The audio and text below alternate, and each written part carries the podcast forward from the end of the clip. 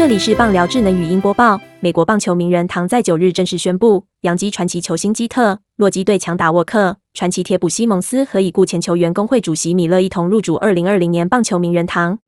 其中，NBA 公牛队传奇球星乔丹与尼克名宿尤恩也都参加了今日在古柏镇举办的入选仪式。其中，身为纽约尼克传奇球星的尤恩，也和现场洋基球迷一起呼喊基特的名字。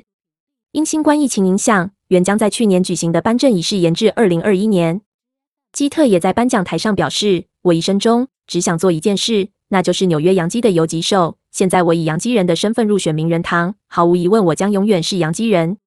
穿着洋基制服一直都有巨大的责任。虽然你穿上了它，并不能保证什么，但你知道，穿上它就是得赢球。”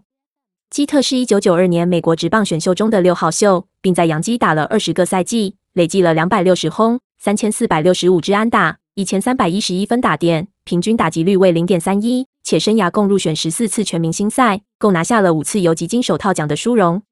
其中，基特在演讲中坦言：“在我的职业生涯中，我一直都有一个目标，那就是赢得比其他人更多的胜利，而且我们做到了。”基特敢这样表示，因为他生涯在一九九六、一九九八、一九九九、二零零零、二零零九年分别都拿下世界大赛冠军，生涯共有五枚冠军戒指。本档新闻由 ET Today 新闻云提供，实习记者张志宇综合编辑，微软智能语音播报，慢投录制完成。